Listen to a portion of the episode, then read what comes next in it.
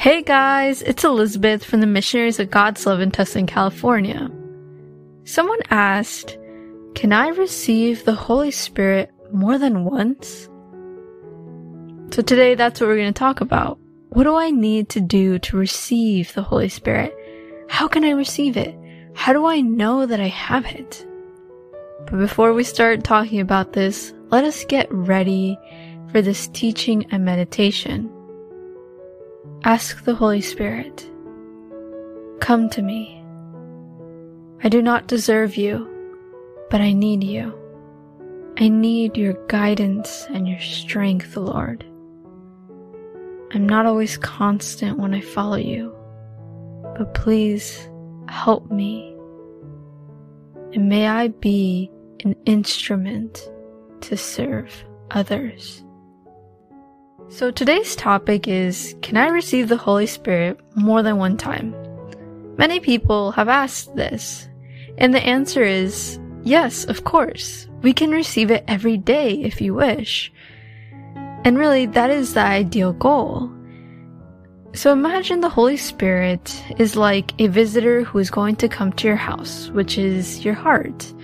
The Holy Spirit does not only have to visit you once, a visitor can have multiple visits. But the quality of the visit varies depending on the relationship you have with God.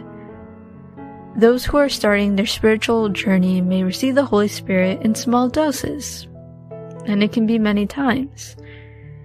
Meanwhile, those who are in the middle in their spiritual journey can have more deeper and longer experiences with the Holy Spirit. And then people who are more spiritually advanced have spiritual eclastasies which are what saints would experience, such as Saint Teresa de Avila. It is important that we understand the conditions that we need to have in order to receive the Holy Spirit. So I will be covering a few today.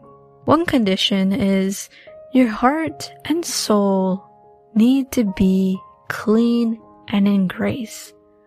You cannot have any small accepted sin, no matter how small it is. God and bad or dirty things don't mix. Light and darkness don't mix.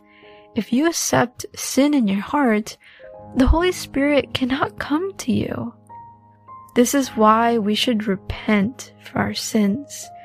And yeah, it is normal that we sin, but we should avoid having accepted sins.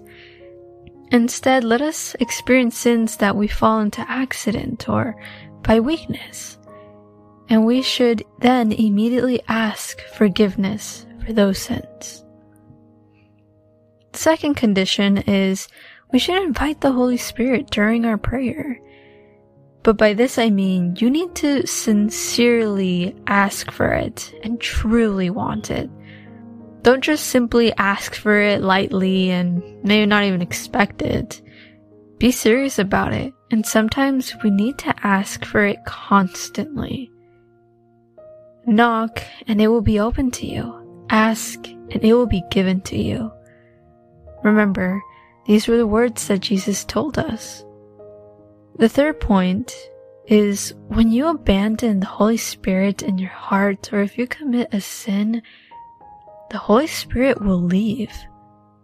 So you need to be sincerely and humbly purified, and you will need to ask the Holy Spirit to return to you. This is why we avoid falling into sin. We should avoid places, events, some social media pages or websites and people that move us away from God. Because they cause us to have bad thoughts, actions.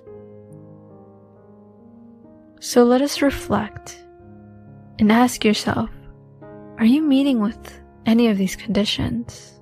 One, two, or three? And if you're not, ask God how you can improve to have the Holy Spirit. Continue speaking with God. Tell God, Speak to me, O Lord, for your servant is listening.